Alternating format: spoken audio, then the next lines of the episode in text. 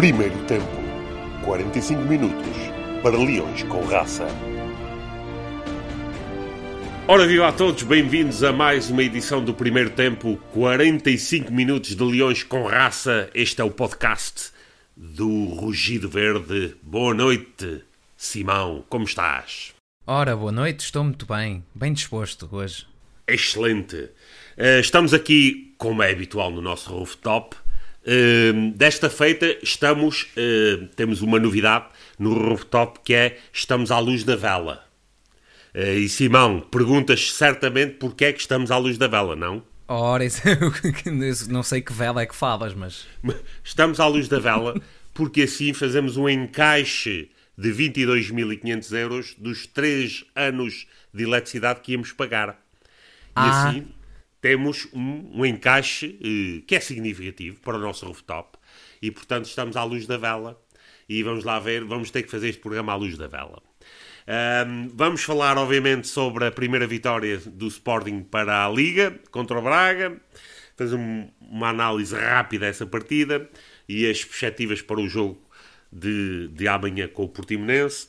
E depois, obviamente, temos falado do caso Bas Dost, o caso que tem dominado esta semana em termos de atualidade do Sporting. Uh, tentar entender um bocadinho as implicâncias desse, desse caso. Uh, vamos ter um, um- novo, uma nova rúbrica chamada De quem nos apetece falar e de quem nos, não nos apetece falar esta semana. Um, os mais e os menos, e por fim temos, como habitualmente, o tempo extra. Temos uma sessão muito eh, interessante pela frente e vamos começar eh, precisamente, Simão, pelo jogo da, do passado fim de semana, em que finalmente as vitórias eh, voltaram à equipa principal do, do Sporting. O que é que achaste da prestação contra o Braga? Tivemos ah, 12 minutos bons, portanto já duplicámos. Isto, isto pá, se continuar a ser a função da, da, exponencial, lá para daqui a dois ou três jogos fazemos um jogo bom. Portanto, já, já, já não, não se pode pedir muito mais do que isso, não é? Ah, progresso. mas, mas sendo sincero, começámos bem o jogo. Eu acho que inicialmente entramos com força, com garra, ahm, e depois caímos completamente. Marcámos o primeiro gol, marcámos o segundo, e depois é, foi aquilo que foi. E já com o segundo já estávamos um bocado fraquinhos. E eu acho que isto acaba por ser um bocado o reflexo da preparação física dos atletas. Eu não sei se é por novas metodologias do fantástico novo preparador que nós temos, se é porque ele é mesmo realmente mau, mas é um bocado preocupante que no início da época ainda eu não posso esperar que os jogadores estejam no pico de rendimento, isso é na altura de. se- Pede-se é no tempo médio 3 quartos da época, não é? Por norma aí é que eles estão mesmo ali 100% antes da grande queda para o fim da época, mas não posso teoricamente. acreditar que temos jogadores que não aguentam 60 minutos. Eles estavam a morrer, todos. E, e isso para mim foi o que me preocupou, porque eu acho que o Braga entrou super desorganizado. Nós estávamos eh, mais ou menos organizados ao início e depois lá está com o cansaço. Foi uma anarquia tática autêntica. E o Braga só consegue ganhar o, o, o expoente que ganhou porque nós não tínhamos organização, porque a perdemos, do- deduzo eu, por causa do cansaço e porque eles estavam com melhor preparação física. E isto é preocupante, porque se esta situação não melhorar nos próximos tempos, lá está, pode ser a nova metodologia, podemos ter um problema em que basta uma equipa se fechar atrás durante 45, 60 minutos, guarda o cansaço e depois ataca-nos em grande e mete-nos três gols. É Ora. isto. Eu, eu eh, vi já ser eh, desenvolvida, aliás, durante esta semana, a grande teoria de que isto está-se a, guardar o pico de forma para um momento, um momento mais crucial da época. Hum, eu gostaria de entender qual é que é esse momento mais crucial da época. Hum, aliás, se não se começa bem uma liga, eh, depois, tendo em conta a competitividade e o contexto da liga portuguesa, torna-se muito mais difícil conseguir a- apanhar os nossos rivais, eh, mesmo que eles tenham um começo não tão forte, como é o caso do Futebol Clube do Porto. Exatamente. Aquilo, aquilo que me parece é precisamente que Uh, a equipa não está preparada para competir a alto nível nesta altura, isso parece-me uh, óbvio. Uh, para além de que dá claros sinais de que não está, não temos uma equipa forte, não temos um banco capaz de, de, de trazer reforço à equipa quando esta está debilitada fisicamente. E depois temos aquela questão que, para mim, continuo a insistir, é fundamental, da cultura da exigência. O, o Parece-me que os jogadores sentem que basta fazer o mínimo, o mínimo chega, uh, e se não chegar também não há problema nenhum, que não, não vem nenhuma desgraça. E, e aquilo que se, que, que, se percebe com o decorrer do jogo é que, a partir do momento em que a equipa colapsa fisicamente, uh, se sente que os jogadores se preocupam única e exclusivamente em manter o mínimo que foi alcançado, e neste caso foi uma, uma vitória por, por duas bolas a uma. Portanto, é este o contexto que eu vejo nesta altura um, uh, eh, nos jogos do Sporting. Um, e também não vejo, uh, para ser uh, honesto, uma, uma, um progresso técnico-tático por parte da equipa a cada jogo que passa. ganhamos agora um jogo. há, obviamente, o positivo de termos os três pontos mas depois quando se escuta, e é isso que, que, que vou-te pedir para comentar de seguida, o discurso da sobrevivência, sobrevivemos ao jogo do treinador, é, uma pessoa até fica um bocado discursoada, não fica? Claro. Um, nós, nós abordámos a questão da, da do que é bom, do que é necessário vir de cima, não é? O exemplo vem sempre de cima. Se tu uhum. tens um treinador com um discurso do tá, tá ok ou do discurso derrotista, eu não, não vou chamar de discurso derrotista, mas do tá ok, um treinador que diz tivemos 6 minutos e meio em que fomos bons, por amor da santa. Não é? Não estamos a falar de um clube que está a lutar para não descer. uh, nessa perspectiva, eu acho que, o discurso é péssimo e não transmite. Nós já somos uma equipa que historicamente. Uh, eu acho que os últimos, os únicos dois anos em que eu vi efetivamente o Sporting a jogar bem e a jogar até ao último minuto foram o primeiro ano do Boboni, em que nós goleámos várias vezes, 6-0, 6-1, salvo erro, mais do que uma vez, e no primeiro ano do Jesus. E foram os uhum. únicos dois anos em que eu vi um Sporting que até aos 90 mais 5 lutava para ganhar. Nós, historicamente, do que eu me recordo, nunca fomos uma equipa que lutasse para marcar 8 golos num jogo. Salvo uma outra exceção. Nós o ano passado ganhámos 8-0 ou 8-1, já não me recordo do, do, resultado ao certo, e podíamos ter ganho por mais. Mas fora uma outra exceção, nós não somos uma equipa, por exemplo, a Porto. Porto, por norma, esteja a perder por 1, por 5 ou a ganhar por 1 ou por 5, não param de correr atrás de mais um. E mesmo o Benfica, atenção, eu não quero estar aqui a defender nenhum dos dois, mas isto é, é, é uma cultura já das equipas que acreditam que, seja por que contexto for, conseguem marcar mais, conseguem fazer mais. Perdão isto hoje não está bom, conseguem uhum. fazer mais a qualquer momento. Uh, nós não, nós é como tu disseste, ah, marcámos dois, está bom. E depois levamos o 2-1 e andamos a chorar durante meia hora, agarrados às unhas. Ai meu Deus, o que é que vai acontecer? E agora, e agora, e agora? E uh, pronto. E quando temos um treinador que tem um discurso de sobrevivência e um presidente que tem um discurso que não está preocupado, eu também não estava. Ora bem, portanto, nós é que somos os, os parvinhos que andamos aqui preocupados com com a falta de progresso e do, do futebol da equipa. Somos Se calhar nós, somos. O, somos parvinhos, pronto. Então deixem-nos continuar a ser, a ser um bocadinho parvinhos. Uh, para, com, para alegria, ou oh, chamámos a nós próprios parvinhos. Vamos ter alguns dos nossos ouvintes a dizerem, oh, finalmente reconheceram. As ovelhas uh, a bater palmas. Sim, sim, sim, sim, sim, sim.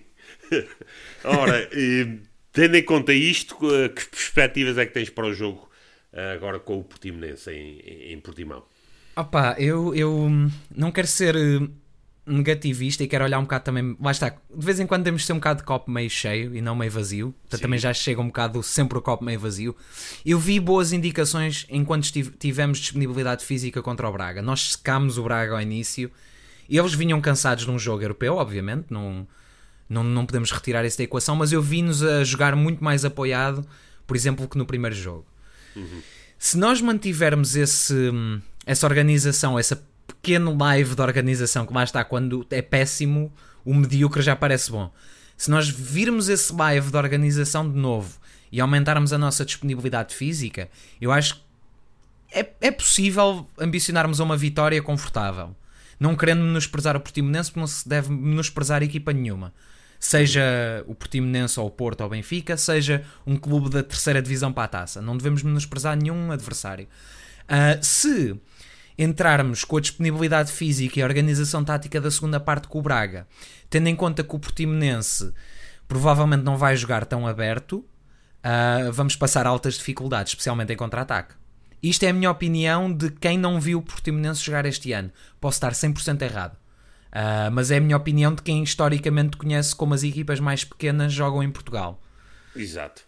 Eu, eu vi uns minutos do Portimonense, não é suficiente para eu fazer uma, uma análise uhum. da, da equipa, mas aquilo que me preocupa cada vez mais é que quando vamos pensar nos próximos, uh, no jogo seguinte do Sporting, uh, passa-nos pela cabeça sempre aquele resultado do Totobola, o, o, pode ser um, um X ou dois. e, e, não devia ser assim. Uh, os jogos do Sporting deviam ser. Bom, isto vai ser. Se é fora, o Sporting vai ser dois no Totobola. O Sporting vai ganhar. Quando muito, se a coisa correr mal, podemos ter ali um empate, um X. Mas cada vez mais, infelizmente, fica aquela ideia, pá, olha, isto é um jogo que tanto pode dar um X ou 2. E isso diz um pouco da dimensão, da perca da dimensão competitiva do Sporting. E as pessoas olham para isso, nomeadamente os adeptos, que ainda apoiam esta direção, e olhar para isto, para este estado de coisas, e pensar que, bom, o Sporting agora até vai para jogos em que com equipas um pouco menos representativas, estou a ser muito simpático, e, e nem sequer temos a, a, a garantia uh, do empate quanto, e, e da, da, vitória, é, é triste. Entristece-me bastante porque parece que o Sporting já está naquele caminho da belenensização e dá a impressão que não disse bem a palavra, não interessa.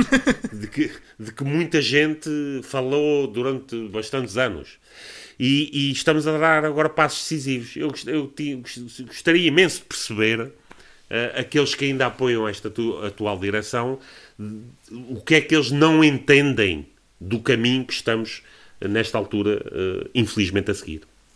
O que nos leva, falando de caminho, ao caso Bas Dost. Oi, o caso Bas Dost. O que, o que é que te apraz dizer sobre o caso Bas Dost? Uh, eu tenho uma consideração interessante a fazer deste caso, que é a seguinte: quem apontou o dedo, eu acho que um, uma falácia argumentativa muito grande que muita gente usa, aliás, acho que eu e tu, eu não posso criticar os outros porque já tirei essa pedra, mas uma falácia argumentativa muito grande é usar a hipocrisia do adversário, ou do oponente, ou de quem está do outro lado, uh, para tentar desvirtuar o argumento. Uhum. O que é errado, porque o argumento pode ser perfeitamente válido, apesar dele ter dito uma coisa que vá contra esse argumento no passado, o que é hipocrisia. No caso Bas Dost, aqui aprazem-me duas coisinhas pequeninas. A primeira coisa, que é o que me chateia, é a parte da hipocrisia, é que na altura do Bruno de Carvalho, em que tivemos um atleta que, segundo se diz, e aqui muitas aspas, segundo se diz, eu não sou o Brás, que sei com certeza, uhum. um, tinha o caso Carrilho, por exemplo, tivemos um atleta que supostamente negociou com o Benfica por trás das nossas costas, ainda durante o período de contrato, e que uh, se recusou a assinar um novo contrato. O presidente pôs o, o, o atleta de lado, decisão administrativa do presidente ou da Exato. direção, seja de qual for, é o presidente a cara da direção do presidente. Uh, e foi o Carme Trindade. Era, eu acho que no Carrilho não chegou a haver sindicato, mas se calhar até houve. Mas foi, era o Bruno de Carvalho que queria afastar o jogador, o Bruno de Carvalho que era o Satanás, o Bruno de Carvalho que era o, o anticristo, o Bruno de Carvalho que comia cornflakes ao pequeno almoço que tinham mais do que dois dias de, de vida útil. Era uma uhum. coisa absurda. No caso Base Doss, temos uma situação que eu quero acreditar, de novo, sem estar lá dentro, eu não sei. Só posso. Está aqui outra vez o raio da polícia, meu. Mas isto é sempre em todos os podcasts. É, olha, isso é Tanelã, já tem um informante. Passaram aqui a abrir na rua. Pronto, olha, não interessa, eu deixo a janela aberta na mesma. O pessoal, eles andam sempre atrás de mim, mas eu estou aqui escondido no bunker. Um, que eu estava a dizer. E, no caso Bas Dost, vamos, a, vamos aceitar que é uma situação semelhante. Que é um atleta que quer sair, que está a forçar a saída e que está a vir com exigências de última hora, sejam elas quais forem. Vamos assumir que é um caso semelhante ao do Carrilho. A direção tomou uma, uma decisão administrativa de pôr o atleta à parte, pelo menos parte à parte, porque ele não está a treinar à parte, segundo o que se disse estava, mas afinal não está. Mas houve aquele célebre comunicado que foi muito ao estilo Bruno de Carvalho, que é contra o atleta. Agora, são duas situações vamos, vamos estabelecer paralelismo extremamente semelhantes, no- na minha ótica, mas a análise feita por certas pessoas é extremamente diferente. E isto é dos dois lados, ou seja, eu já vi pessoas a favor da direção a dizer sim senhor, estamos a defender o Sporting, e na mesma medida já vi pessoas que são contra esta direção a dizer o presidente é uma besta. No caso Base Dost, o que eu acho é que, tanto como o caso Carrilho, como o caso atual, são casos que não são a ser lidados da melhor maneira e que deviam ser lidados internamente, independentemente do empresário do jogador ou não, vir a público com essa decisão. Isto são situações que devem ser lidadas dentro do clube. Seria um caso diferente se o empresário do Base Doce, eu não sei se já não me recordo se foi o caso do Carrilho, se o empresário do Base Doce viesse primeiro a, a público dizer que o jogador pediu e fez e aconteceu. Nesse caso, eu aceitava que a direção respondesse. Na mesma medida como diria com o Bruno Carvalho. Ou seja, este caso é uma fantochada. Agora, voltando a analisar o caso e deixando de parte o argumento hipócrita, que é o que tem, tem sido uma palhaçada. Então, o Brás tem sido uma palhaçada descomunal. E agora vou voltar ao caminho. Este caso é uma, uma fantochada. Porque o treinador diz uma coisa, a direção desmente. Isto aqui é que é o problema. O treinador diz uma coisa, a direção desmente o treinador, desmente o jogador e depois dá razão ao jogador, mas desmente o treinador. Aquilo está uma confusão em que parece que ou ninguém combinou o que ia dizer ou alguém está a mentir. Assim, alguém há de estar a mentir porque entre duas partes a verdade está no meio. Mas eu aqui, neste preciso caso, eu acho que a direção há ali qualquer coisa que não bate certo, independentemente de acreditar ou não no base Dost, que eu também não acho que ele seja fluxeiro. Que Sim. é eles dizerem que o treinador, ele falou com o treinador para sair e o treinador vi dizer que não sabia. Isto revela logo uma quebra de comunicação, que é a direção não falou com o treinador e a história é diferente. Agora, dos dois, alguém está a mentir. A direção tem que responder pelos dois. A direção é liderada por Fred- Frederico Varandas. Frederico Varandas tem que responder por este imbróglio. E vamos analisar da mesma forma como é Bruno de Carvalho é o culpado, Varandas é o culpado. Ahm, pronto, e, e este caso, a nível de, da minha ótica e do que eu acho que é, o jogador não está feliz no Sporting, isso nota-se há muito tempo, quer sair, tentou sair a bem, não conseguiu, forçou a saída pela porta pequena. E aqui a direção, se defender os interesses do Sporting, tem que zelar pelos mesmos. E é isto que eu vejo do caso. E acho que falei demasiado, passo-te a bola. Não. Eu, a mim, apraz-me dizer algumas eh, coisas poucas sobre o caso, o caso Bas Dost. Ahm, a primeira que me apraz dizer é cá se fazem, cá se pagam. Olha, Cá se fazem, cá se pagam, amigo. Então, varandinhas, futebol fácil, fácil, não é? Pois é, fácil, fácil. Está-se a ver quanto fácil é. Dá a impressão que ele, nesta altura, já deve ir para o. o- quando vai para o Sporting, já vai com fraldas, daquelas contra a incontinência. Ahm, mas a, a- a outra. O outro comentário que me apraz eh, dizer eh, é o seguinte: eh, como é que podemos ter elementos da estrutura do futebol do Sporting a dizerem coisas completamente opostas umas às outras? O exatamente. treinador diz "Ah, não sabia nada. O, o, o clube diz que o Base Doce já em maio é que queria sair. O, o treinador, pelos vistos, coitado. eh, o homem não, não, não lhe dizem nada, não, não o informam de nada. Eh, se é verdade que a direção do Sporting, está escrito, é um comunicado da direção do Sporting, Sim, sim. diz que ele queria sair em maio, como é que não se au- acautelou com a substituição desse jogador por outro, eh, se não de categoria igual, pelo menos de, de- de- de categoria eh, inferior, mas com potencial, eh, não se acautelou isso. Há aqui mentiras a serem distribuídas a torto e a direito. Ah, mas o outro é que era o, o aldrabão, o mentiroso, não era? A questão parece aqui, para os idiotas do costume, é que não é no Facebook. Se não é no Facebook, está tudo bem, pode-se mentir à vontadinha. Claro. No Facebook é que não. O Facebook, é- tudo é verdade no Facebook. Ah, Inclusive é partilhar aquelas imagens, porque o- o- a criança com fome vai receber um euro se partilhares a imagem. Essas pessoas acreditam em tudo. É a realidade, segundo reza a lenda. E, portanto, se não for nas redes sociais, já está tudo bem. O Sporting pode mentir em comunicados oficiais, não há problema nenhum. Depois, apraz-me dizer, bom, a capa do jogo é qualquer coisa que põe o maior propagandista de todos os tempos, Goebbels, o tal que é parecido com uma pessoa que a gente bem conhece do Sporting nesta altura, um, Goebbels ergueu-se da campa e bateu uma salva de ossos. Não foi de palmas, que ele já não tem, não tem pele, mas bateu uma salva de ossos.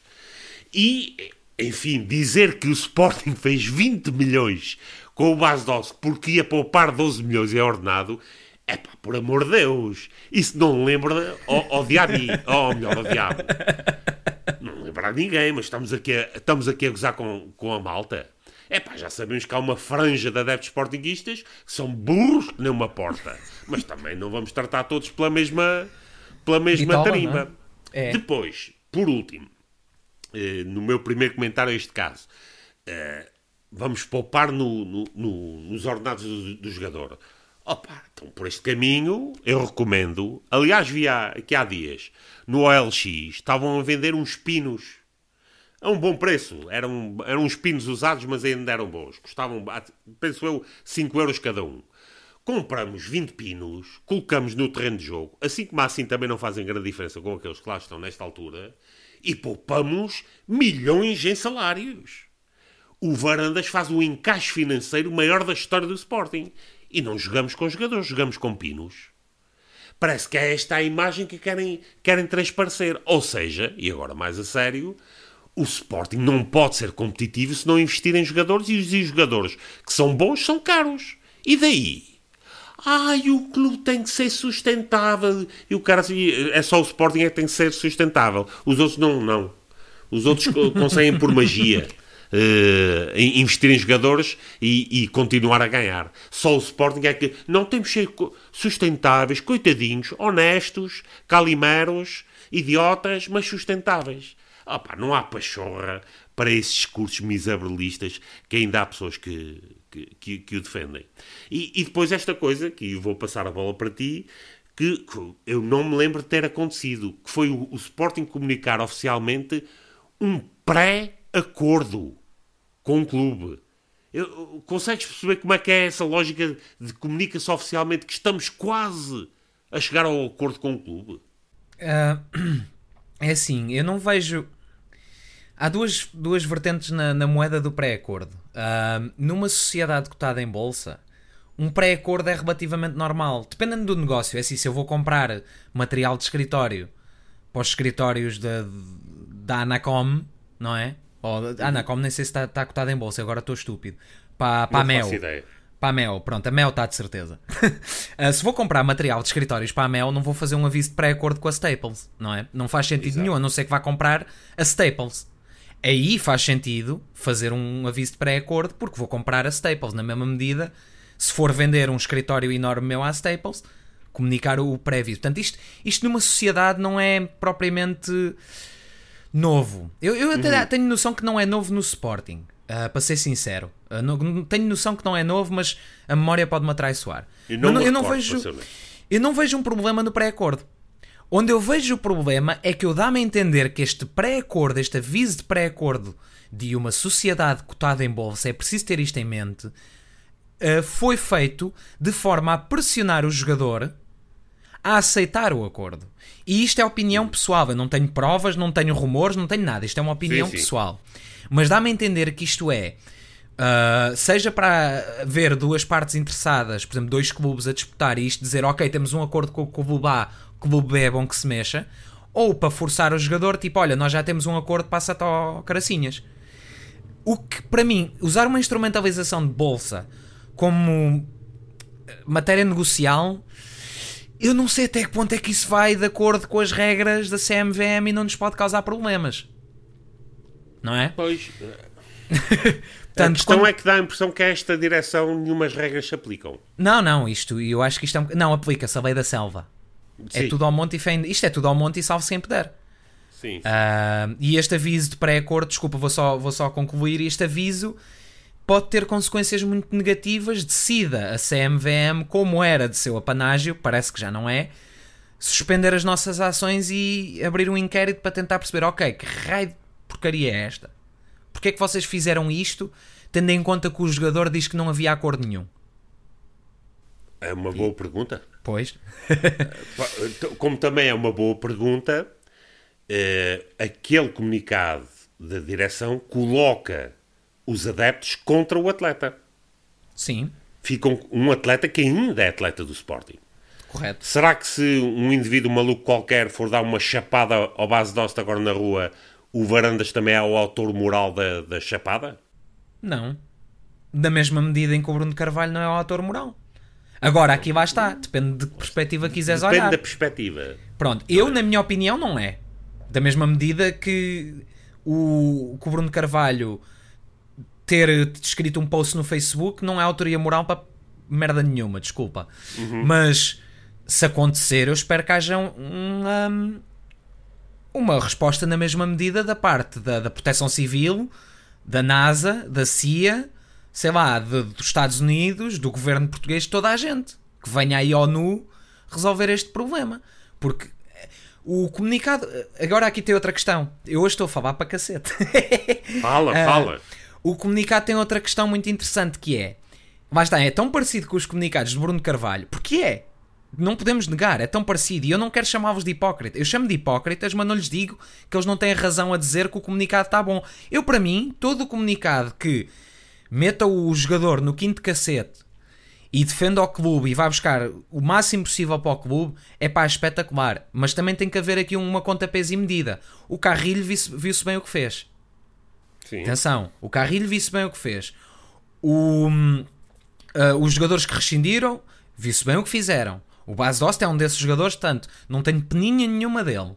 Por mim, pode ir para o E-Track, dar um track, partir as duas pernas e não jogar mais à bola. Vai para o lado que eu durmo melhor. Porque o que ele fez não se faz. Ahm, aos adeptos, especialmente, não é ao clube, é aos adeptos. E eles têm que perceber isso. Agora, esta direção, e aqui é que eu quero apontar o, o problema, e aqui já não é o argumento da hipocrisia. Esta direção dizer que nos primamos por valores de agora somos bonzinhos e vemos todos a Floribela e os Teletubbies e, e seguimos a Sailor Moon de manhã na, na TVI e depois virem com estes comunicados quando criticavam o Bruno de Carvalho por fazer comunicados semelhantes, pá, não me atirem areia para os olhos. Sim. É que não me atirem mesmo areia para os olhos.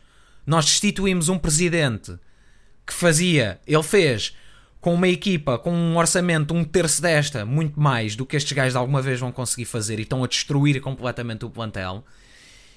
E, e houve sempre problemas. Era, ele dava uma bufa, ele escrevia não sei o que, ele falava de nádegas. Agora está tudo bem. Agora- eu não vejo aqui tudo bem. E os jogadores, agora, a parte final da pergunta: os jogadores não são os maus da fita, os jogadores são mercenários. O amor ao clube é uma coisa que há um em um milhão atualmente. Temos os casos recentes do Totti, temos do, do Pirlo, até do próprio do próprio Buffon, que vol- voltou ao, à Juventus. Certo? Ahm, isso são casos de amor ao clube que ainda voltam, ainda querem ver se conseguem dar mais. Mas a maior parte dos jogadores são mercenários e o clube não tem que olhar para o bem do jogador. Quer dizer, o Adrian quis fez tudo e mais alguma coisa para sair durante anos, teve anos a fazer fita para sair. Saiu quando quis, demorou 14 segundos, não pôde jogar 6 meses. A culpa é do Sporting que não fez o melhor para o jogador, a culpa é do Bruno que não fez o melhor para o jogador. Agora, estão a meter o base dost contra a espada e a parede e a chutá-lo do, do, do com pontapé no cu e a culpa é do jogador. Pá, há uma coerência, caraças. Eu já nem Nada. digo hipocrisia, há uma, uma- alguma coerência. Se querem defender este, esta casa a arder, ao menos defendam com coerência. Pá, arranjem coerência, inventem coerência, mas defendam com coerência. É Não, isto, agora, agora deixo-te falar a ti.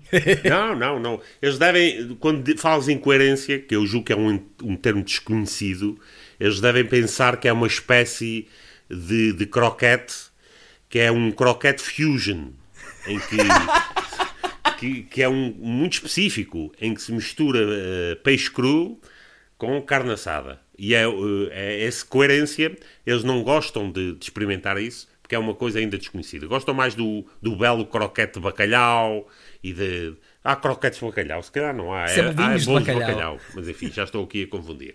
Mas eh, tu- tudo é croquete.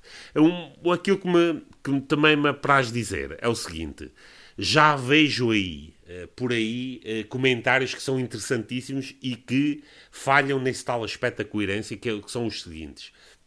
Pois o, o, o Varandas, coitadito, agora não tinha que sofrer só com a herança da- do, do anterior, do, do Belzebu, do presidente, agora também está a sofrer com a herança da Comissão de Gestão. Para aí. Para aí. Não, isso não... Não, amigos, não, aqui no... Os tais parvinhos não, não, não funcionam assim. Mas que conversa é essa? A Comissão de Gestão fez o trabalho de sapa para esta direção poder entrar. Estavam todos ali coordenadinhos. Estavam todos a apoiar-se uns aos outros. Aliás, basta ver os elogios do então candidato Varandas à atuação da Comissão de Gestão. Não veio agora com tretas, que são duas coisas separadinhas. Não, não. Estavam todos já preparados para assaltar o mesmo tacho. E todos juntinhos e coordenados. Tanto é assim que o Varandas ganhou as eleições. Ainda um dia mais tarde vamos saber como. Mas, portanto, não vem agora com conversas de separar as duas coisas. Ai, coitadito do Varandas que agora sofre com as tropelias da Comissão de Gestão. Uma ova! Mas sofre uma ova. Estavam todos lá na panela. Isto não, não, não, não tomem todos por parvos que aqui não, ninguém anda ceguinho. Sabes que tu vês um argumento semelhante aqui numa coisa que é muito engraçado e que eu já vi ser usado agora. Dois. Um é que o Varanda está a fazer um mau trabalho porque os anos que ele teve com o Bruno tornaram-no incompetente. Este aqui é genial. Isso é de uma eu já li isto. estupidez. Isto é, isto é tipo, isto nem é enfiar a cabeça na areia. Isto é tirar o cérebro fora e- pela janela, enfiar a cabeça na areia e ficar de cu para o ar. Pronto, eu já nem digo para o resto. Este é um que é, este é genial, este é brilhante. E o Não, segundo... eu acho que não é enfiar a cabeça na areia, é mesmo enfiar o cu, No na- cu? é enfiar a areia no cu. também pode ser. Ou a cabeça no cu. Ahm, e tenho outro que este também ali que é muito, muito bom.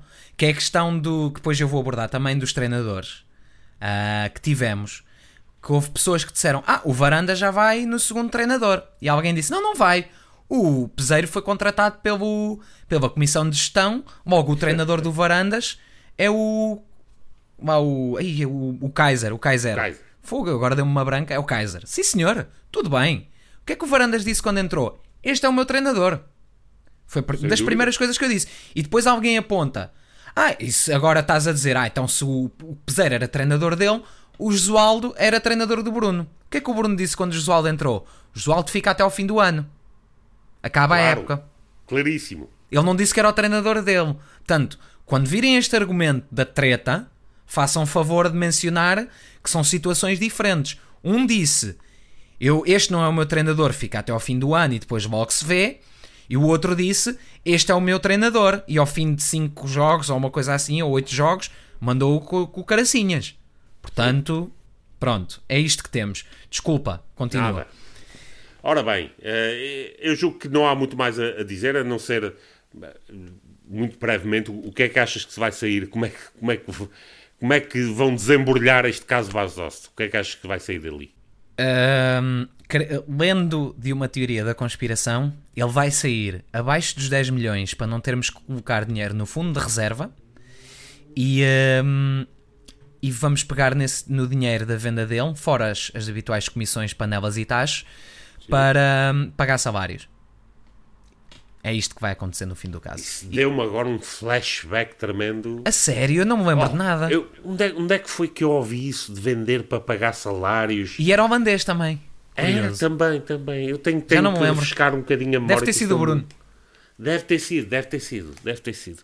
Enfim, ora bem, vamos então à nossa nova rúbrica de que é eh, que vamos eh, referenciar aqui eh, de que é que nos apetece falar esta semana e de que é que não nos apetece falar esta semana. Eu vou, vou começar por quem é que me apetece falar, de quem é que me apetece falar esta semana. Obviamente apetece-me falar do Bas Dost.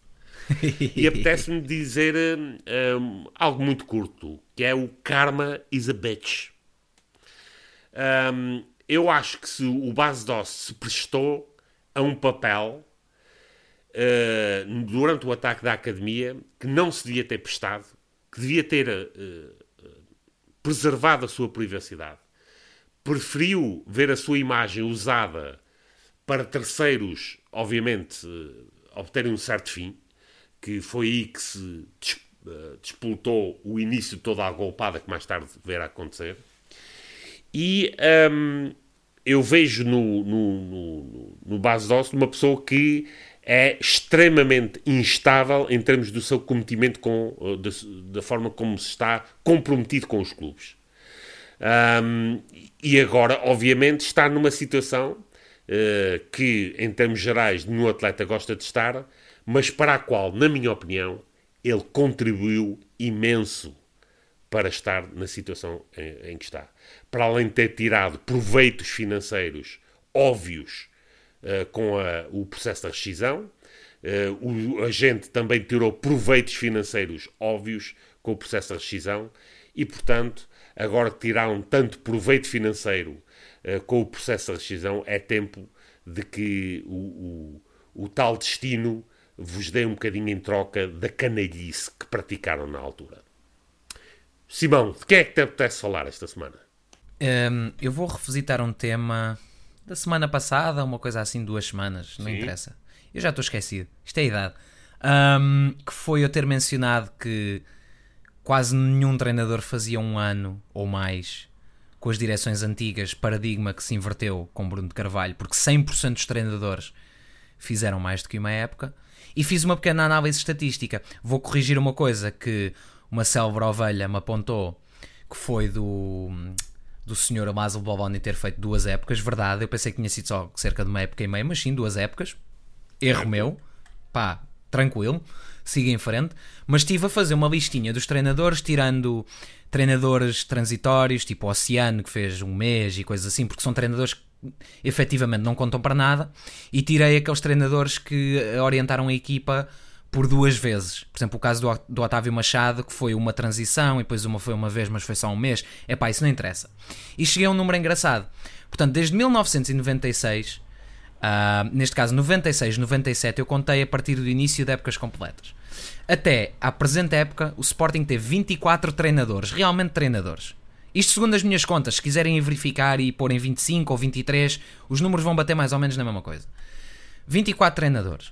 Desses 24 treinadores, até à temporada 2012-2013, que foi quando Bruno de Carvalho entrou no fim da temporada, na célebre temporada em que tivemos para aí 50 treinadores, uh, Jesualdo eu vou considerar como o último treinador pré-Bruno. Como por disse anteriormente, ele não foi a escolha do Bruno e o Bruno começou com o Leonardo Jardim no ano a seguir. Certíssimo. Tendo em conta isto, nas anteriores direções nós tínhamos em média 1.12 treinadores por época entre 96, 97 e 2012, 2013. Ou seja, mais do que um treinador por época. Vamos relembrar aqui que Boboni e Paulo Bento juntos fizeram 6 anos. Isto é certo. é importante, portanto, isto, isto desvirtua completamente a média, mas faz parte da média. Eu não fiz mediana porque dava muito trabalho de todos os treinadores, portanto, destes 19 treinadores que orientaram a equipa até essa época, 37% fizeram uma época completa ou mais. 7 treinadores fizeram mais do que uma época. Em 19. Impressionante. No, nos 5 anos de Bruno de Carvalho, de novo descontando Josualdo Ferreira, um, 100% dos treinadores fizeram mais do que uma época. Todos fizeram uma época ou mais, neste caso, era o que eu queria dizer. Sendo que a média de treinadores por época, tendo em conta que Jesus teve 3 anos, foi 0.6. Ou seja, menos do que um treinador por época. Quem não vê aqui uma diferença em que colocamos para metade a média de treinadores, pá, é, deve ser tapado, deve ser burro ou é mal intencionado. Uh, acrescentando a isto, na atual direção, vamos ser justos e meiguinhos, Peser não conta. Portanto, a atual direção vai num treinador em sensivelmente um ano. Um pouquinho menos, Sim. mas quero acreditar que o Kaiser pelo menos até dezembro fica. Portanto, a atual direção continua mais ou menos os mesmos números, assumindo que José Peseiro é um Jesualdo, em circunstâncias diferentes. Mas o paradigma é complet... mudou completamente em 2012-13 para a frente. Ou neste caso 2013-2014, que é o começo da época. Portanto, não me venham com conversas da carochinha, da tanga, que eu martelo números ou que minto ou que isto é uma igreja. Não, isto aqui é números. Querem fazer as contas, fazem. Querem que eu vos dê, eu dou. Mas números não mentem. E aqui também vos posso dizer que, obviamente, o número de anos em análise é 5 versus 17. Portanto, também temos que considerar que há uma diferença muito grande em anos. Mas mesmo que nós retiremos vários anos aqui, se tirarmos o caso do Paulo Bento, que é o único, o único presidente que teve um treinador a sério durante um mandato, foi o Soares Franco. Pronto. Está Certo. dito. É praticamente Está isto. dito e, e eu acrescentaria só que está a ser muito simpático com esta direção. Na minha perspectiva, já teve três treinadores. O Peseiro, o Tiago Fernandes, não tenho a mínima dúvida que a certa altura foi considerado para continuar a, a- a tomar conta da equipa e, e- e- agora o, o- Pá, eu não contei os transitórios porque senão acho Sim, que tínhamos. sim, sim. Acho que até agora em vez de 24 tínhamos tido 31. Fora o sim. e o Fernando Mendes que tiveram duas vezes Exato, cada um. exato. Portanto tinha sido tipo 29 em vez de 24. Exato, É, Isso nem interessa. Mas pronto, está aqui o meu. Apetece falar. Yeah. Bom dia.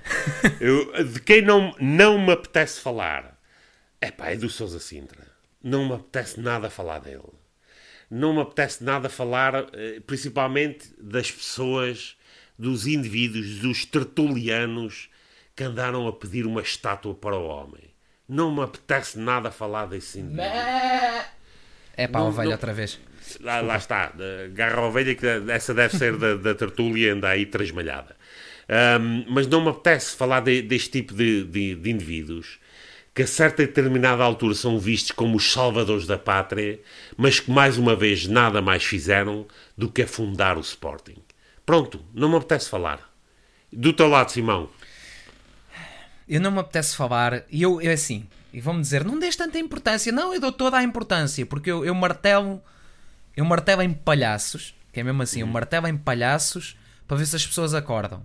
Porque há pessoas que estão mal informadas, há pessoas que seguem o que disse. Eu estou aqui, eu martelo em palhaços, e eu aqui vou, o que não me apetece falar e que são um autêntico bando de palhaços, são pessoas que dobram a coluna, sejam elas de que façam forem, porque há, há pessoas dos dois lados ou três lados das fações, não nos vamos enganar, mas pessoas que dobram a coluna para justificar o injustificável.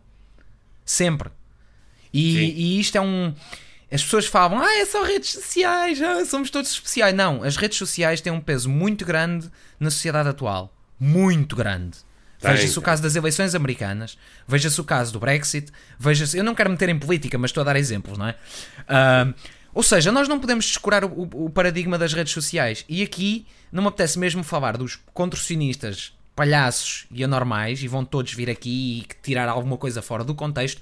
Tirem fora do contexto, são umas bestas que dão voltas e voltas e voltas e mais voltas para justificar o injustificável. Amigos, há uma coisa que eu aprendi e já disse aqui mais uma vez. Se eu tomar uma decisão, defender uma opinião que eu não acho correta, eu admito que achei incorreta, peço desculpa e siga em frente. Se amanhã vier um apoiante do Varandas com toda a sinceridade e dizer é pá, este gajo só está a fazer caca, desculpem, vamos fazer um Sporting melhor, vamos corrigir esta situação. Eu fico chateado pela opção dele, mas. ahm, mas entendo a, a desculpa e espero que seja honesta, não é? Porque há pessoas que tu nunca podes esperar a honestidade. Estes gajos não.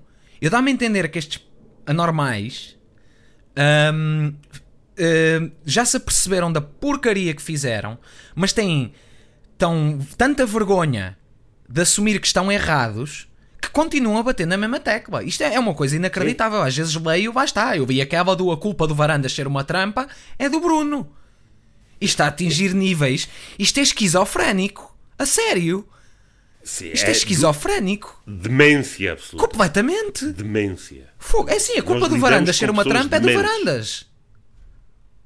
A culpa Nós do Bruno ter, ter centrado a comunicação toda nele e ter numa dada altura virado um bocado da cabeça, porque virou, e acho que ele próprio se apercebe disso, ou já se apercebeu disso, é dele. Ele foi atacado por todo o lado e isso contribuiu, mas a culpa é dele. Foi ele que tomou as decisões, não fui eu que as tomei por ele. Não vou estar a arranjar desculpas. Não vou dizer que a culpa foi da CMTV. A CMTV contribuiu, mas a culpa foi dele que tomou as decisões. Sejam elas pressionadas ou não por, outras, por outros fatores. Isto não é tão preto no branco, mas acho que dá para perceber. Mas pronto, mais uma vez, o Simão está-se a alongar. Ahm, e agora, vamos fazer assim: agora vou eu ser um gajo especial e, ahm, e vou dizer: olha, quais são os mais e os menos da semana? Sabino, qual é o teu mais? Passo-te a palavra. É pá, os mais de- o mais da semana para mim tem a ver com um, algo que o Centeno deve estar orgulhoso. O Sporting criou novos, hum, engenharia, novas engenharias financeiras para o nosso país. É um serviço à nação que, devem ser que deve ser reconhecido. E eu proponho desde já que esta direção do Sporting seja candidata ao Prémio Nobel Da Economia. eh, da- das Finanças. Ah, Existe um Prémio Nobel das Finanças? Eu acho que é só da economia. economia. Da economia, peço Acho que sim. perdão. Ao Prémio Nobel da Economia, dado que, a partir de hoje, sempre que eu for a um stand e olhar para um Ferrari, mas não o comprar, fiz um encaixe de 350 mil euros. É extraordinário. Portanto, a partir de agora, as coisas que nós ambicionamos, mas que não compramos, temos um encaixe. Uh, aliás, já estou com medo do meu próximo IRS, porque estive ali a olhar eh, por um, um, um Jeep que estou muito interessado nele e, portanto, eles devem detectar isso e dizer logo, epá, este tipo fez um encaixe de 150 mil euros e, portanto, vai ser taxado em, em, em IRS. Estou com muito receio. Portanto, temos que reconhecer, quando é assim, o, o- esta engenharia financeira do Sporting, em que fazemos dinheiro apenas porque não o gastamos, é qualquer coisa de extraordinário. Isto nem lembra o maior gênio da, da, da economia mundial. Qual é, então, deixa-me cruzar novamente para ti o teu mais da semana. Ah, o meu mais aqui ah, vai para os atletas da, da equipa de sub-23 que, ao contrário dos da equipa A, ganharam. Bem ganho, não foi o 2-1 fraquinho. Ganhámos 4-0. Ah, e é bom ver que tivemos os jogadores da formação, não só o Gonzalo Plata, a brilhar, Ah, nomeadamente o Pedro Mendes e ah, o Joelson, salvo erro. Joelson, sim. Sim, o jo é Joelson, desculpa, que é, eu, eu confundo o Gelson e o Joelson, e depois eles são Fernandes e um gajo fica ainda mais confuso. Ahm, e o Mitrovski, que pelo que me dá a entender, e isto eu não sigo muita, não tenho seguido muitas camadas jovens, mas que o Mitrovski é um jogador com muito potencial, portanto vamos ver o que sai dali. Espero que seja bem aproveitado, que não, o que se calhar vai ser bem aproveitado pelos outros. Deixa-me corrigir-te, Simão. Não é vamos ver o que é que sai dali. Vamos ver quando é que ele sai dali. Porque ele vai sair, obviamente, a custo zero, que é o, o modus operandi. Mas poupámos os 100 mil euros que ele ia ganhar até ao fim do contrato. Ah, Sim, sim, sim. Ora, já viste o, o que é que dá para fazer com 100 mil euros? Quantas festas em quantos rooftops? oh maravilha, já te podes fazer a canalização que estavas a sonhar a semana passada. Ora, essa canalização inox é o meu sonho para este rooftop. Eh, o, o, o menos eh, desta semana, não é? O menos. Ora, a mim apetece-me falar brevemente do. Opa, um tal indivíduo chamado Brás que faz comentários na televisão, que é de uma hipocrisia e de uma imbecilidade absoluta, que é perfeitamente incapaz de um comentário independente, que diz as maiores barbaridades e, e que ainda por cima vem do, desse famoso eh, gabinete de crise, ainda antes dele ser gabinete de crise chamado BTV, e apresenta-se ainda como um comentador independente, quer dizer, Claro. de uma, de uma eh, é quase surreal. Nós vivemos numa realidade paralela. E enfim, eu, eu, eu do Brás só gosto do bacalhau. É a única coisa que, que, que- que vou acrescentar neste tema. O teu menos da semana, Simão. Eu vou só acrescentar uma coisinha ao teu menos, muito Uhum. rápido. Já que estamos, lá está, piadas de mau gosto. Eu peço desculpa, tivemos um comentário na caixa de comentários sobre as piadas de mau gosto e eu respondi com toda a sinceridade que eu não vou deixar de as fazer e não vou deixar de as fazer. Ah, porque sou eu. Ah, mas peço desculpa de qualquer forma, não é para insultar ninguém. Mas esta, essa que tu disseste do comentário independente fez-me lembrar, já que falámos em Goebbels, que o Brás devia, era como pôr um- o Hitler num debate, como moderador de um debate sobre judeus. Sim. Parece-me Não é? parece eh, bastante acertada essa Acho que ele ia ser isento, certo? Ah, não tenho a mínima dúvida. Pronto. Era só, era só para ficar aqui bem explícito e mais uma piada de mau gosto. Eu tenho que sempre enfiar aqui uma. Isso foi o que ela disse. Ahm, Não há Agora- problema porque as piadas e o gosto das piadas depende de quem eh, Ora. as ouve e do- da interpretação que faz delas. ora, nem mais. Ahm, quanto aos menos. ahm, ah, eu vou-te roubar o mais. Eu fiquei tão desapontado quando vi o que tu ias dizer no mais. Eu já tinha visto antes, Então, não é? Tu não... rouba lá à vontade. Vou-te roubar o mais. Então, vou-te roubar o mais.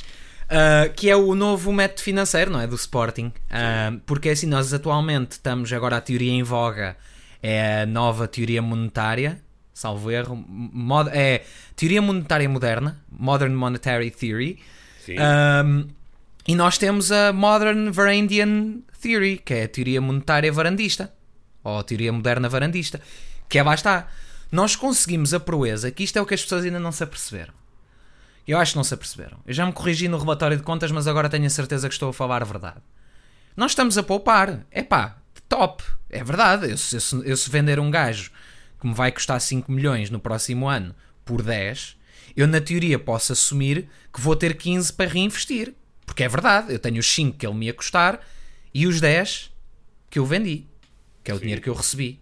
Tudo muito certo. Eu não ganhei 15. Eu ganhei 10 tenho 15 para reinvestir. Está aqui o contexto que as pessoas lá está. O jornal O Jogo, aquilo deve ter sido feito com um abaco ou com alguém que nem sabe usar um abaco e que teve ali a tentar pôr as peças. Ah, é 20. O Sporting vai poupar 20. Ou vai ganhar 20. Isto é, é uma festa, mas pronto. Uh, lá está, como tu disseste, é o Jeep. Um... Sim, sim, sim. e o, a parte aqui negativa é que isto tem também influência no ativo e passivo do clube. Especialmente porque estamos a vender muitos atletas, ou alguns atletas, abaixo dos preços de custo. E abaixo dos valores que muito provavelmente estão inscritos em ativo e, e em ativo. Ora, Exato. se eu tiver inscrito em passivo, uh, uh, neste caso seria, por norma, o ano atual, a parcela atual que eu devo do jogador, o, passivo a curto prazo, uh, e o. que é o, o corrente, neste caso, para, para não se enganarem, corrente, que é um ano ou menos, e uh, a outra parcela, o longo prazo, que é o, o não corrente, uh, se eu vender o atleta por menos do que ele está inscrito em passivo, o meu passivo não se vai embora. Eu vou bater parte do passivo, mas não todo. Ou seja, a minha, a minha diferencial ativo-passivo vai cair. Óbvio. Vai ficar mais negativo. É assim, eu espero que não venha aqui ninguém que perceba realmente disto, dar-me uma cabeçada nos comentários, mas se vier, com todo o gosto, que eu estou sempre pronto a aprender. Mas a noção que eu tenho de ativo e passivo, eu já fiz alguma leitura sobre isto, é esta. E não quero estar a informar as pessoas mal, portanto também informem-se, não, não é por aí. E isto vai ter consequências muito negativas no Sporting muito negativas, porque depois temos perdas por depreciação e temos as comissões que têm que sair, que também são inscritas em passivo. O que isto vai levar é que a curto prazo estamos a vender tudo por 3 milhões, vai por 3 milhões, olha, queres 3 milhões, 3 milhões, é 3 milhões para a mesa 3, 3 milhões, vai por 3 milhões, é para emprestar com, empréstimo, é com a opção de compra de 3 milhões. Isto é 3 milhões. Sim. Olha, mas eu não quero comprar por 3, eu quero um múltiplo desse número. Ah, então vai por 9. Por 9, pode ser por 9, mas não pode ser por. Não, por 9. Isto está a ser assim, isto parece que é os múltiplos. É só por múltiplos 3. O professor Marcelo eu, ia aprovar. Eu, eu vou dar um exemplo Força. para mim prático eh, que reflete isso. Uh, primeiro, dizer que o, essa questão do, do Sporting perder ativos, pelos vistos, era uma grande preocupação no tempo das decisões e agora já deixou de. Não, de agora ser. não é. Na altura era uma, andavam aqui del rei que o Sporting vai entrar em falência técnica porque vai estar a perder ativos. Agora já deixou de, de ser, curiosamente desapareceu da agenda. Mas aquilo que está a passar no Sporting, assim, numa comparação do no, em termos do mercado imobiliário é que nós deixamos de ter propriedade de casas de, de própria, ter uma série de casas ou de apartamentos, para estarmos a trocar, a, a vender ao desbarato esse património e estamos a trocar por uh, ou, uh, apartamentos em que uh, somos apenas donos da metade desse apartamento ou por casas que, do, que, estão hipotecadas. Portanto, nós estamos a perder património para ter um património menos valioso e Ora. muito dele nem sequer somos donos na totalidade desse património. É Exatamente. É, agora voltamos ao tempo do, de, termos do apenas 50% saudoso Luís Filipe. Por aí, por aí. É, mas o, esta teoria, esta hum, aplicação financeira para acabar, hoje estamos um bocadinho fora de tempo, mas isto está-se bem. Isto, nós é que decidimos, pá, isto nós é que decidimos. O árbitro só apita quando a gente quer. Não, isto um, é, hoje há varandas. Hoje há varandas, exatamente. Isto é sempre à varandas. É pá, isto se for à varandas pode ser complicado. Um, ok, mais uma piada de mau gosto. Uh, uh, mas onde eu queria concluir, isto vai ser negativo para o futuro do Sporting e tu tocaste numa coisa curiosa, que é como se manipulam os números. Agora é poupança de 20 milhões. Porque lá está, eu hoje decidi não comprar um apartamento de um milhão, poupei um milhão. No, no, no ano das rescisões íamos perder para aí 300 milhões. Sim. Estavam a pegar no valor dos cláusulas e dos salários e tudo. Iam perder tudo. Quando, por curiosidade, registado em ativo, os jogadores que rescindem, portanto, o Rui Patrício, o Daniel Pudense ahm, e o Gelson Martins E o William? for- e o William, muito obrigado. Temos esquecido desse, deve, deve estar a dormir. Não, ainda deve estar a, a levantar-se. Uh, mas na- nesses, nesses quatro, o valor inscrito como ativo neles era praticamente zero. Era residual. Ou seja, a nossa perda a nível de ativo ia ser mínima. Certo. Completamente mínima. E íamos, íamos sim ter um passivo porque, se quero eu crer, que íamos continuar a considerar a possível dívida que íamos ter salarial aos jogadores como passivo. Podíamos não considerar. Mas também podemos considerar e devíamos, acho eu, considerar, mas não sei como é que isso ficou. Mas é como se manipulam os números. O ano passado era um cataclismo, agora está tudo bem. Dar a custo zero. Este gajo não consegue vender jogadores nem ficar a 50% do passe. Fogo, meu. Eu, eu fico maluco. Ai, o Bruno também mandou a custo zero. Amigos, um gajo compra. Agora vou ser muito direto. Um gajo compra um padreiro da Argélia por 350 mil euros e o vende por 30 milhões mais 5.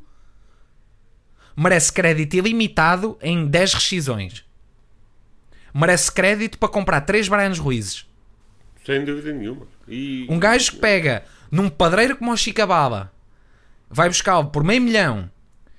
Essa contratação aumenta os nossos, duplica, ou mais que duplica, os nossos seguidores no Facebook, porque os, os, eu nem sei de país é que vai agora, não me lembro, mas Do Egito. eles do Egito, eles ficaram malucos, vieram todos fazer gosto na página. Aquilo foi uma romaria. A nossa página no Facebook cresceu imenso Sim. em semanas. E ele ainda sai com lucro. Merece créditos ilimitados para rescindir com um ou dois ou três ou cinco. Agora é este. Este gajo não consegue vender um, não consegue vender uma garrafa d'água a um gajo no deserto. Por amor de Deus. Não, Mas que é isto? Ele, ele bebia a garrafa antes de a vender. Ou então oferecia a garrafa com promessa de ficar com, 100% de- com 50% daqui a dois anos. Ora bem, porque assim poupava. Exato. Poupou Ora uma bem. garrafa. Ora, vamos então, já estamos a largos Ui, minutos do, larga. do tempo extra ahm, e vamos fazer um comentário um, algo que é óbvio durante este período conturbado do Sporting e de que é a forma como a imprensa em geral, em geral, embora já se comecem a ouvir umas vozes críticas, é tão meiguinha com esta direção. O contraste com aquilo que se passava ah, há anos, em anos anteriores, é tão grande que não podemos deixar de fazer uma nota aqui. Então o que é que achas? Porquê é que achas que são tão meiguinhos agora com o Sporting? Tu hoje estás mesmo a encarrilar. Eu hoje estou forte e tu estás assim, anda vá, pica, Anda, anda, anda. vá. Estamos aqui à luz da vela, também Estamos aqui à luz da vela, exato, estamos a poupar na eletricidade. Se calhar é melhor desligar o microfone, também poupa conta. Está a gerador esse. Tá, gerador. Ahm, não, mas a imprensa ser meiguinha tem um de dois propósitos. Tem, aliás, tem aqui. do- eu acho que tem aqui vários propósitos. Não é um de dois, isto tem vários. Um, convém à imprensa meiguinha porque a imprensa está maioritariamente controlada pelo Benfica. Pelo menos aqui interessa. Logo, convém que ela seja meiguinha com esta direção para não causar discordância entre os adeptos do Sporting.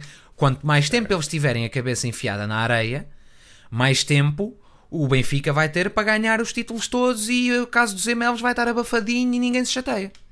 Isto é uma coisa muito importante. O ponto número 2 é que o senhor. Ok, vou voltar atrás. O ponto número 2 é que o palhaço, agora sim, Sim. da LPM, o Paixão Martins, o, o Luís Palhaço Martins, acho que, assim, acho que é assim o nome dele, Luís Palhaço Martins, e ele que me venha pôr um processo por ele chamar palhaço. Ahm, Mas ele, ele é uma pessoa. é, é, é Ah, mesmo eu uma pensei pessoa. que era um furúnculo do blog. Não, ah, pois, é assim, isso é assim, também depende da classificação, também é verdade. Pode ser um furúnculo testicular, muito grave. Ahm, mas mas esse, a, imprensa, ele tem uma mão muito grande, porque é verdade, ele construiu um império, com o mérito dele, seja, tem, independentemente de eu não gostar da personagem, construiu um império que tem muito poder sobre a comunicação social em Portugal, fora meia dúzia de órgãos de comunicação social. Se visto que ele está a agenciar o Sporting, é normal que agora haja imprensa meiguinha também. Mais ainda, ele é benfiquista, o que liga bem com o ponto número 1, um, que é queremos é os sportinguistas calminhos, enquanto que anteriormente a estratégia era a típica estratégia de guerra, divide and conquer. para quem não sabe inglês, dividir para conquistar, que foi exatamente o que fizeram. Fraturaram o Sporting a meio. Não foi a meio, foi para 99.9 para 1, 0.01, porque nós somos 10 ou 15. Uh, mas fraturaram o Sporting e, um, e conquistaram. Conseguiram meter lá um candidato meiguinho, porque eu ainda quero acreditar que este candidato é, é demasiado meiguinho para o, para o Benfica, para o meu gosto. E, uh, e foi isto que eles conseguiram. É por isto que a imprensa agora é meiguinha. É por isto que agora o Varandas amanhã podia dar. Isto é, é, é a mesma coisa que o Donald Trump e com o Bolsonaro, para os, para os fundamentalistas. É a mesma coisa. Isto é política one on one. Por muito que eu não queira meter política aos paralelismos. Amanhã podia aparecer uma notícia ou um vídeo do Varandas a esbofetear uma criança de 5 anos chamada Bruno de Carvalho e o pessoal ia dizer que a criança mereceu porque se chama Bruno de Carvalho. Ponto. Havia, ainda ia haver gente, eu não estou a dizer todos, não quero apontar nomes, mas ainda havia gente que ia defender isso. E isto é a típica estratégia de guerrilha comunicacional. De, de apelar ao sentido, daquele sentido primal, sei lá, primário de, de nação, aquele estado de temos que nos agarrar a alguma coisa que nos é muito querida. E aqui podem acusar o pessoal ao contrário. Porque também se vê este tipo de fundamentalismo em apoiantes de Bruno de Carvalho e em apoiantes de outros candidatos. Vê-se muito este tipo de fundamentalismo. Agora, quem está lá são estes. Portanto, aqui vão levar comigo até ao fim do, até, até saírem de lá, vão levar comigo. E o próximo vai levar comigo. A não ser que eu goste dele. E aí vai levar comigo quando fizer merda.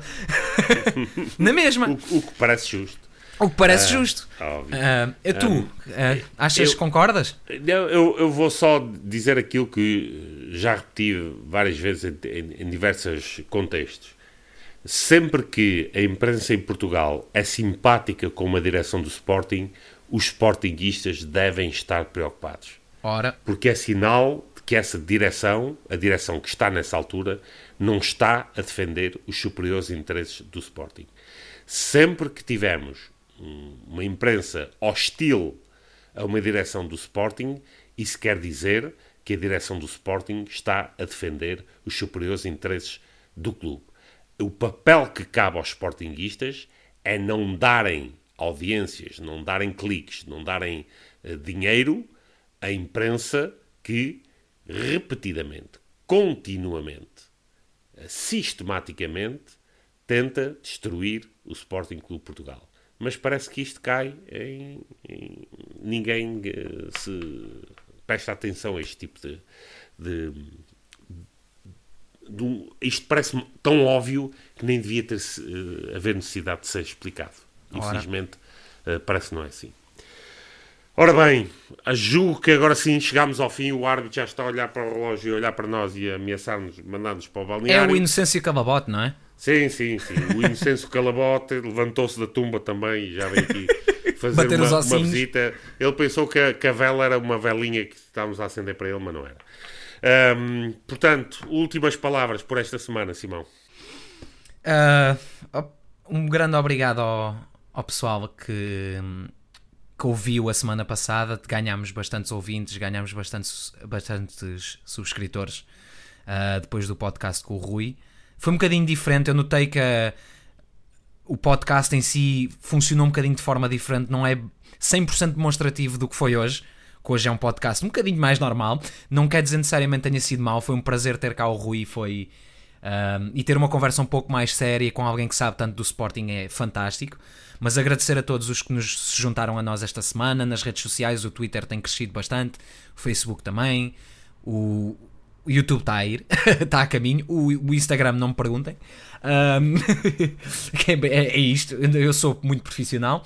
E agradecer, como gosto de fazer todas as semanas, não só aos que comentam e leem os nossos artigos no site.